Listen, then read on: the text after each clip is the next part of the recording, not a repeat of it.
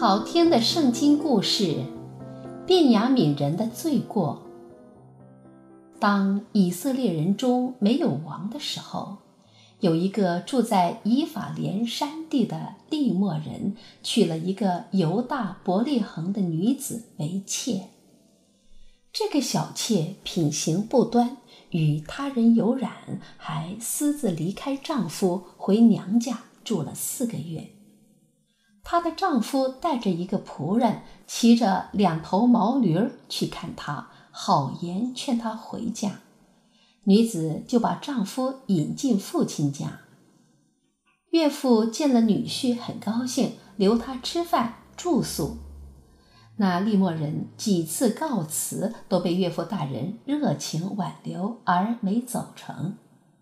到了第五天，他实在也不愿意留宿了，便备好毛驴，带着女人起身回家了。太阳落山的时候，他们赶到了边雅敏人居住的基比亚城，准备在那里过一夜，等第二天天亮再走。他们在城里转了很久，可没人接他们进家住宿，就只好坐在大街上。晚上。有一个老人从田间回来，看见城里的大街上默坐着的几位客人，就问：“你们从哪里来？要到哪里去？”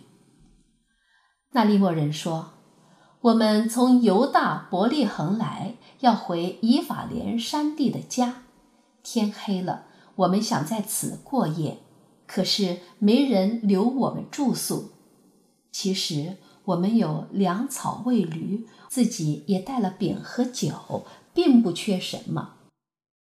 老人说：“祝你平安，你所需要的我都给你，不要在街上过夜了。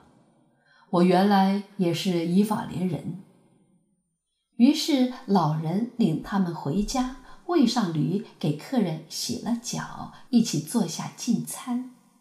他们正吃得高兴的时候，城里的匪徒围住了房子，乒乒乓乓地敲打着房门，对老人说：“把进了你家的那个人带出来，我们要和他交合。”老人出来说：“兄弟们，这人既然进了我家，就是我的客人，你们不能对他做这样的丑事。我有个女儿，还是处女。”那人有个妾，都可以任凭你们发落。那些匪徒围着房子不散开，利莫人只好把妾拉出去交给他们，他们便整夜凌辱她，到天快亮的时候才放了她。妇人回到她丈夫住宿的房门前，瘫倒在地，直到天亮。早晨，丈夫开门准备赶路时，发现自己的妾倒在门前，双手搭在门槛上。他对妇人说：“起来，我们走吧。”妇人却不回答，她已经死了。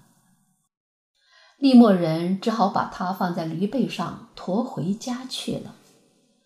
到了家，他把妾的尸体切成十二块。派人分送到以色列各族的居住地，凡是看见的人都惊恐地说：“以色列人从出埃及到今天，还从来没有发生过这样的丑事。大家应当好好想想，该怎么处理这事儿。”于是，以色列的众人都聚集在米斯巴，听那利莫人讲述自己的妾被害的经过。大家义愤填膺，齐声说：“我们一定要在各支派中挑选精兵强将，去讨伐那座城池。”说完，他们立刻行动起来。各支派派出使者，在便雅悯人居住的各地宣讲：“你们的人怎么会做出这样丑恶的事情呢？快把这些歹徒交出来！”我们要把他们从以色列人中剪除。便雅悯人非但不交出歹徒，他们还从各地聚集到了基比亚城，要与以色列人开战。他们组织了一支队伍，光是持刀的士兵就有两万六千人，另外还挑选了特种兵七百人。这些特种兵个个都是左撇子，善用机弦，甩石打人，毫发不差，百发百中。一日清晨，以色列的四十万大军对着基比亚安营扎寨。他们刚刚摆好阵势，便雅悯人就冲出基比亚城。这些便雅悯人的确很勇猛。尤其是特种兵，个个都有很强的杀伤力。他们甩出的石头令以色列人魂飞魄散、命丧黄泉。那一天被杀的以色列士兵有两万两千人。第二天再次交战后，以色列人又损失了一万八千人。以色列的会众来到伯特利，在耶和华面前嚎哭，献上燔祭，求问耶和华。耶和华说：“明天我一定把他们交到你们手中。”翌日，以色列人在基比亚四周设下埋伏，另派一部分士兵去攻击便雅悯人。当便雅悯人冲出基比亚城迎战的时候，就引诱便雅悯人离开城池。便雅悯人追到了田间的小路上，杀死了三十个以色列人，得意洋洋地说：“他们还是要败在我们面前的。”就在这时，埋伏在基比亚城四周的以色列伏兵们趁机闯进城内，杀死了全城所有的人，并按照预先约定的信号，在城内燃起熊熊大火。诱敌的以色列士兵看见信号，就杀了个回马枪。便雅悯人想撤回城内，可是回头一看，城内黑色的烟柱冲天而起，立刻惊慌起来。又看见城内的伏兵也冲了出来，知道灾难降临了，就转身往旷野逃去。以色列人紧追不舍，奋力拼杀，一路杀死便雅悯人无数。最后，便雅悯人中只有六百个士兵有幸逃到了临门庆，在那里躲藏了四个月。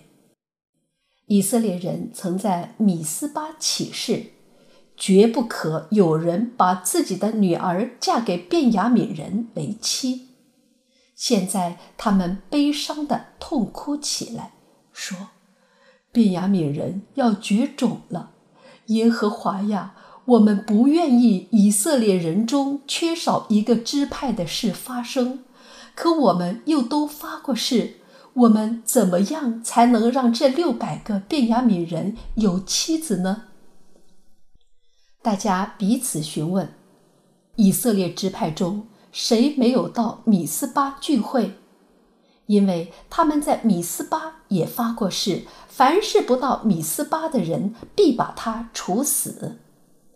他们查出基列雅比人没有一个到米斯巴的，于是派出一万二千勇士，把基列雅比的所有男子、已婚妇女、孩子统统斩尽杀绝，只留下四百个处女带回营中。会众打发人到临门庆，请那些便雅悯人回来，把那四百个处女给他们为妻，可是还不够。众人又犯愁了。会众的长老想出了一个主意，对便雅悯人说：“在示罗城年年都有耶和华的节日，那时会有很多示罗女子跳舞庆祝。你们可以在葡萄园中埋伏，如果看见示罗女子出来跳舞，就上前抢一个为妻，回你们便雅悯人的地方去。”等他们的父亲或兄长来找我们的时候，我们就说：“求你们看在我们的情面上施恩给这些人吧，因为在征战的时候，我们没有给他们留下子女为妻。再说了，这些女子也不是你们给他们的，不算有罪。”卞雅悯人觉得这个主意不错，就照着长老说的去做了。在葡萄园中，他们看见示罗女子正在跳舞，就从埋伏的地方冲上去，各抢了一个貌美健壮的女子带回家，和她生儿育女，重建家园，开始了新的生活。当下，其他的以色列人也各归各的支派，回自己的居住地去了。